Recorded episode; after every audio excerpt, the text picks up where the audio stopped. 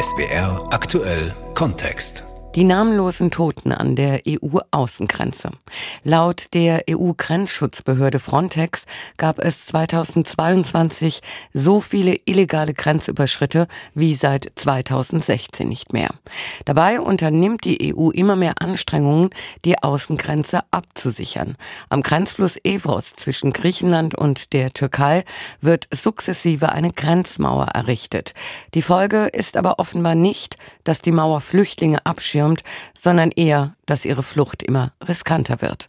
Rüdiger Kronthaler berichtet.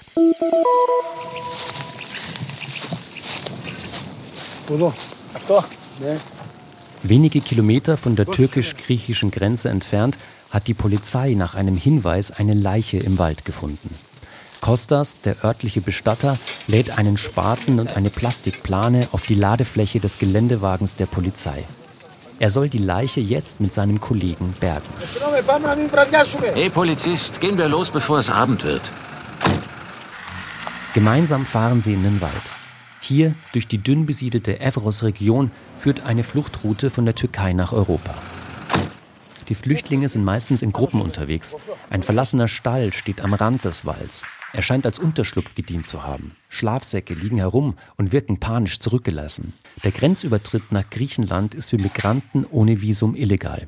Migranten verstecken sich vor der Polizei und suchen sich durch unwegsames Gelände einen Weg raus aus dem Grenzgebiet. Die Bestatter und die Polizisten lassen den Geländewagen stehen, nehmen die Schaufel und die Plastikplane und gehen zu Fuß durch dichtes Gestrüpp weiter. Sie wissen nicht, in welchem Zustand sie den Toten auffinden werden. Keine Angst. Hier drüben.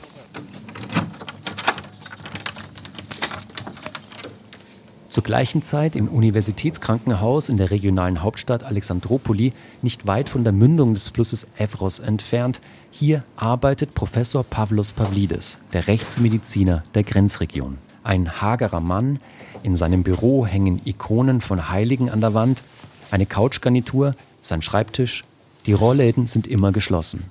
Jeder gefundene Tote vom Evros wird von ihm untersucht. Er ist der Protokollant der Toten vom Evros.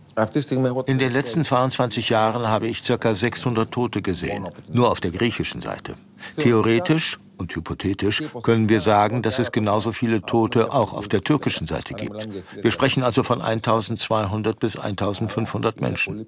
Aber eigentlich gibt es viel mehr Suchanfragen, also Verwandte, die hier in der Rechtsmedizin nach ihren Angehörigen suchen. Der Forensiker arbeitet im Auftrag der Staatsanwaltschaft. Er muss nicht nur Todesursache und Todeszeitpunkt feststellen, da Flüchtlinge meistens keine Papiere bei sich haben, muss er auch klären, wer ist der Verstorbene. Wenn wir über tote Migranten sprechen, die illegal in unser Land gekommen sind, untersuchen wir den Toten zunächst äußerlich und beschreiben die Kleidung, Schuhe oder was auch immer er bei sich hat und fotografieren sie. Dann ziehen wir die Kleidung aus und suchen nach persönlichen Gegenständen und Dokumenten. Noch nie zuvor hatte der Beamte so viele Fälle wie im Jahr 2022. 63 Tote. Die Region hier ist nach dem Fluss Evros benannt, dem Grenzfluss zwischen Griechenland und der Türkei. EU-Außengrenze. Sie ist streng abgeschirmt. Im Jahr 2020 hatte die Türkei einseitig die Grenze für geöffnet erklärt. Damals versuchten Zehntausende Migranten nach Griechenland zu gelangen. Es kam fast zu gewaltsamen Auseinandersetzungen zwischen türkischen und griechischen Grenzposten. Die Folge? Seit 2020 wird ein Zaun entlang des Flusses errichtet. Er soll Migranten davon abhalten, in die EU zu gelangen. Doch viele versuchen dennoch ihr Glück und sterben. Der Evros ist ein gefährlicher Fluss. Er ist breit und er hat Untiefen. Die Schlepper verbieten den Flüchtlingen, ihr Gepäck mit aufs Boot zu nehmen. Sie sind also gezwungen, mehrere Kleidungsstücke übereinander zu tragen. Zwei oder drei Hosen oder fünf Hemden. Wenn das Kleinste passiert und das Boot kippt, gehen sie mit all diesen Klamotten unter, wie Gewichte im Wasser. Die Schlepper überladen die Boote, deswegen kentern sie oft. Die häufigste Todesursache ist daher Ertrinken. Die zweithäufigste Erfrieren. Weitere Todesursachen sind mit der enormen Erschöpfung verbunden. Wir erkennen, dass diese Menschen erschöpft sind, viele Stunden gelaufen sind. Deswegen haben wir neben dem Ertrinken auch andere Todesursachen. Stellen Sie sich einen Mann vor, der müde ist, nass ist, weil er den Fluss durchschwommen hat und viele Kleidungsschichten trägt. Und dann ruht er sich aus. Deshalb ist Unterkühlung die zweithäufigste Todesursache. Und dann gibt es natürlich einige Menschen, die Vorerkrankungen haben, von denen sie nichts wussten. Und sie sterben, weil sie sich aufgrund der Anstrengungen überlasten. Im Wald in der Nähe der Grenze hat Bestatter Kostas mit seinem Helfer Janis den Toten gefunden. Offenbar haben andere Flüchtlinge diesen notdürftig bestattet. Kostas und sein Helfer schieben mit der Schaufel einige faustgroße Steine zur Seite. Ein Rucksack, Kleidungsreste und Knochen werden sichtbar. Mit der Schaufel heben sie die Knochen und Kleidung auf die Plastikplane, rollen sie zusammen und verkleben sie. Dann tragen sie den Fund durch das Dickicht zum Polizeigeländewagen. Kostas wird den Toten und einige seiner Kleidungsstücke nun nach Alexandropoli bringen, damit Professor Pavlidis sie gerichtsmedizinisch untersuchen kann. In Hannover ist Sevar Kasim auf der Suche nach seinem jüngeren Bruder. Sevar ist Kurde. Nach Ausbruch des Kriegs in Syrien ist er 2015 nach Deutschland geflohen, wo er gerade eine Ausbildung zum Lastkraftwagenfahrer abgeschlossen hat. Seine Familie rettete sich in den Irak, samt dem Bruder Mohammed. Er war sehr gut in der Schule, er war immer erst oder zweit in seiner Klasse und wir wollten ihm halt bessere Leben anbieten. Ne? Und das war auch mein Ziel. Man kann das nicht mit Wörtern fassen. Es ist nicht so beschreiblich. Aber es ist ganz, ganz. Äh, wir sind sehr eng zueinander. Ich war die ganze Zeit einsam. Ich habe zwar viele Freunde, aber trotzdem diese Brüderschaftsgefühl hat man nicht. Egal wie mit wem man gut ist, ist die Familie immer Platz eins. Weil auch im Irak die Lage für die Familie schwierig ist, beschließen die Eltern gemeinsam mit Seba, den 14-jährigen Bruder, im Herbst 2021 nach Deutschland zu schicken. Über die Evros-Route. Wie jede andere, ne? also mit Schleuser oder zu Fuß, äh, mit Boot und äh, illegale Wege halt. Ne? Weil sowieso legal ist nicht erlaubt und ähm, Dokumente haben wir sowieso nicht in Syrien gehabt. Im Oktober 2021 meldet sich Mohammed von der Türkei aus und sagt, dass er nun mit einer Gruppe über den Evros nach Griechenland übersetzen will. Am 24. Oktober 2021 klingelt bei Seva in Hannover das Telefon. Die Schleuser haben angerufen, hat gesagt, ja, so und so mit uns passiert. Äh, Muhammad ist in Wasser reingefallen. Wir haben gewartet, wir haben ihn nicht mehr äh, gefunden. Was auch natürlich gelogen war, weil wir haben ja dann nochmal erfahren, dass die nicht gewartet haben. Die sind einfach weitergegangen, weil die haben Angst gehabt. Weil da war ja, ähm, da ist ja illegal, ne? Seva fliegt nach Griechenland zum Evros, um vor Ort nach seinem Bruder zu suchen. Er lässt seine DNA registrieren. Zu Hause vernetzt er sich über Facebook, hält Ausschau in vermissten Suchforen. Alles vergeblich. Im Netz kursieren Gerüchte, Horrorgeschichten zu vermissten Flüchtlingen, zweifelhafte Angebote, für 2000 Euro den Leichnam von Mohammed zu finden. Seva geht darauf nicht ein und wartet auf ein Lebenszeichen seines Bruders. Das ist schon hart und nicht leicht zu vergessen, egal wie lange das dauert. Aber ich hoffe, dass es gut endet. Guten Morgen. In Alexandropoli muss Rechtsmediziner Professor Pavlidis am nächsten Morgen die im Wald geborgenen Knochen untersuchen. Seit 22 Jahren arbeitet Pavlidis als Rechtsmediziner hier in der Region am Evros. Sein Name und seine Handynummer sind unter Flüchtlingen bekannt. Aus der ganzen Welt erreichen ihn Anfragen von Menschen auf der Suche nach Gewissheit, ob er möglicherweise unter den Funden von der Grenze einen vermissten Angehörigen identifizieren konnte. Üblicherweise machen die Schlepper vor der Überfahrt kurze Videos von jedem Flüchtling und schicken sie an die Verwandten, um zu belegen, dass der Flüchtling am Evros angekommen ist und nun nach Europa übersetzt. Diese Videos, die letzten Lebenszeichen, leiten die Suchenden am Pavlidis weiter mit dem Standort am Grenzfluss, wo der Vermisste verschollen ist. Pavlidis darf auf diese Anfragen nicht direkt antworten, er muss erst die Identität des Absenders überprüfen. Auch Seva Karim aus Hannover hat ihm das Bild seines verschollenen Bruders Mohammed geschickt. Pavlidis untersucht das Foto nach besonderen Merkmalen. Tote, die an der freien Luft oder im Wasser verwesen, sind nach wenigen Tagen schon oft stark entstellt. Hier interessiert zuerst die Haarfarbe, die Augenfarbe, dann die Ohrläppchen, die Jochbeine und die Gesichtskanten.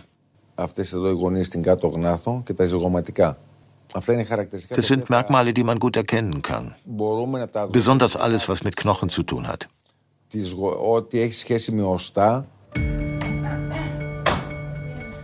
Ist der Fund aus dem Wald möglicherweise Sevas Bruder? Pavlidis geht in den Obduktionsraum. Er ist weiß gekachelt, zwei Seziertische stehen hier, jeweils mit zwei großen Wannen aus Eisen und Wasserhähnen versehen. Skalpelle und Scheren liegen bereit. Auf dem Seziertisch liegt die Plastikplane mit den Knochen aus dem Wald. Die Untersuchung beginnt. Besonders harte Fälle darf es für mich nicht geben. Aber wenn es Kinder sind, dann ist es für uns bedrückender. Was ist die Todesursache? Wann war der Todeszeitpunkt? Und gibt es Hinweise auf die Identität? Je unversehrter die Leiche ist, desto mehr lässt sich aussagen. Als erstes mache ich Fotos. Pavlidis gibt seiner Assistentin Popi Anweisungen, was zu tun ist. Der Rechtsmediziner selbst beobachtet. Mit seinem Handy macht er Bilder. Was kann man sehen? Gibt es wenigstens einen Oberschenkelknochen? Einen Schädel gibt es nicht. Es fehlen viele Knochen. Pavlidis lässt aus einem eine DNA-Probe nehmen. Popi sägt aus dem Oberschenkelknochen kleine Stücke heraus. Dann unterbrechen Pavlidis und Popi ihre Arbeit. Bestatter Kostas ist zum Krankenhaus gekommen. In Gefriercontainern im Hinterhof des Krankenhauses sind Tote gelagert. Sie konnten alle nicht identifiziert werden. Zehn von ihnen soll Bestatter Kostas nun zum Friedhof für Namenlose bringen. Die Säcke sind durchnummeriert, manche aufgerissen.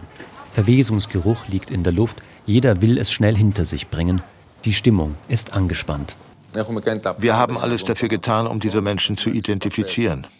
Sowohl ich als auch die Polizei waren in Kontakt mit internationalen Organisationen wie dem Roten Kreuz.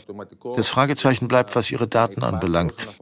Wir haben es nicht geschafft, die Toten ihren Verwandten zurückzugeben. Nachdem Kostas die zehn Leichen in seinen Transporter geladen hat und zum Friedhof für Namenlose aufgebrochen ist, setzen Pavlidis und seine Assistentin die Untersuchung des Funds aus dem Wald fort. Besondere Absplitterungen an den Knochen, aber auch die Kleidung kann für die Identifizierung von Bedeutung sein. Anhand der Größe des Oberschenkelknochens lässt sich die Körpergröße errechnen. Pavlidis achtet darauf, ob Knochen möglicherweise vor dem Tod bereits gebrochen waren. Nimm das hier auch mit, separat. Nach 20 Minuten Arbeit ist der Fund analysiert. Assistentin Popi legt ein Leinentuch in einem Leichensack aus, in den die Überreste gebettet werden. Mein erster Eindruck, es ist ein junger Mann, ungefähr 20 Jahre alt. Wir haben keinen Schädel, nur einige Knochen. Die Todesursache kennen wir nicht. In einem dunklen Café in Soufli sitzen am Nachmittag einige Männer aus dem Dorf. Auch der Bürgermeister ist da. Was an der Grenze und in den Wäldern entlang des Flusses passiert und wie ausgezehrt die Migranten sind, die sich bis hier durchschlagen, jeder hier scheint das mitzubekommen. Der Flüchtlingsansturm im Jahr 2020 hat die Bewohner hier geprägt. Heute helfen viele von ihnen der Polizei, wenn sie Migranten antreffen. Die tun uns auch leid. Ich sah einige Leute aufs Feld gehen und Gemüse und Disteln essen. Und sie taten mir auf der einen Seite leid. Auf der anderen Seite, was soll man tun? Ich habe es den Grenzschutzbeamten erzählt. Die haben sie dann gefunden und geschnappt. Die tun einem leid und man hat auch Angst. Kommt darauf an. Es gibt diejenigen, die auf der Durchreise sind und einfach weg wollen. Sie tun dir nichts. Aber es gibt auch andere Fälle. Die Region Evros war bekannt für die Seidenproduktion, für die besondere Natur hier, versucht Bürgermeister Panayotis Kalakikos, seine Region in ein positives Licht zu rücken. Heute verbindet man mit der Region Mauer und Tod. Komm, fangen wir langsam an.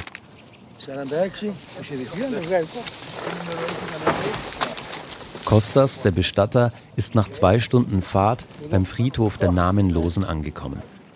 Weiße Steinstelen markieren die etwa 200 Gräber, die sich über eine leichte Anhöhe ziehen, umgeben von Büschen und Bäumen, weit weg vom nächsten Ort. Helfer haben bereits Gruben ausgehoben für die zehn Toten, die Costas in seinem Transporter geladen hat. Wie ist die Nummer? 116, 22. Okay, nimm ihn. Die Männer heben die Leichensäcke aus dem Transporter, überprüfen die Nummer des einzelnen Toten und die Nummer des jeweiligen Grabs. Dann wird der Tote in die Grube gelegt. Es ist eine bedrückende Arbeit. Ich werde dafür bezahlt. Erst grabe ich sie aus, dann hole ich sie ab, dann bringe ich sie hierher. Aber ist es für diese Menschen, die gestorben sind, nicht schade? In Alexandropoli ist für Forensiker Pavlos Pavlidis unterdessen klar, dass der eben untersuchte Fund aus dem Wald nicht Sevas vermisster Bruder Mohammed sein kann. Mohammed war jünger und auch, dass ein vor längerer Zeit gefundener und nicht identifizierter Körper zum 14-jährigen Mohammed gehören könnte, schließt Pavlidis aus. Er scheint noch ein Kind zu sein. Ich würde mich an ihn erinnern. Nein, er sagt mir leider nichts.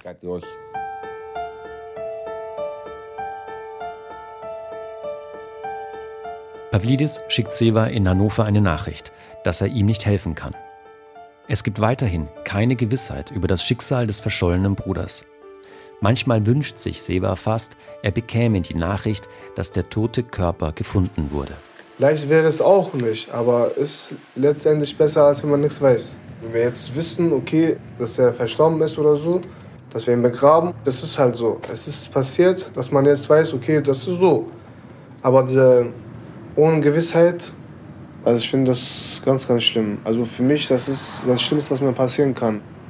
Ich habe Hoffnung nicht aufgegeben. Will ich auch nie. Bis wir was wissen. Auf dem Friedhof der Namenlosen sind nach etwa 20 Minuten alle zehn Toten beigesetzt. Die Männer schütten die Gräber mit Erde zu und verankern weiße Platten mit Nummern zu jedem Grab. Wird einer der Toten irgendwann doch identifiziert, lässt er sich anhand der Nummer hier wiederfinden und umbetten. Das komme durchaus vor, erzählt Bestatter Kostas. Dann kommen Verwandte aus Europa und organisieren die Überführung. Als das letzte Grab zugeschüttet ist, packen die Männer ihre Schaufeln ein. Dass Bestatter Kostas selbst an ein Leben nach dem Tod glaubt, ist für ihn an diesem Ort heute kein Trost. Wo endet Leben? Wenn deine Hand dein Ohrläppchen nicht mehr anfassen und zupfen kann. Wird deine Seele es berühren? Es gibt ein Leben nach dem Tod, aber eben nur für deine Seele. Sie hat keinen Körper, ist unsichtbar.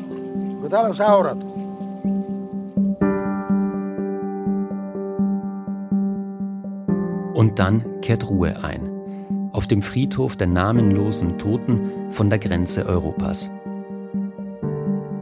Wer wird um sie trauern? Die namenlosen Toten an der EU-Außengrenze.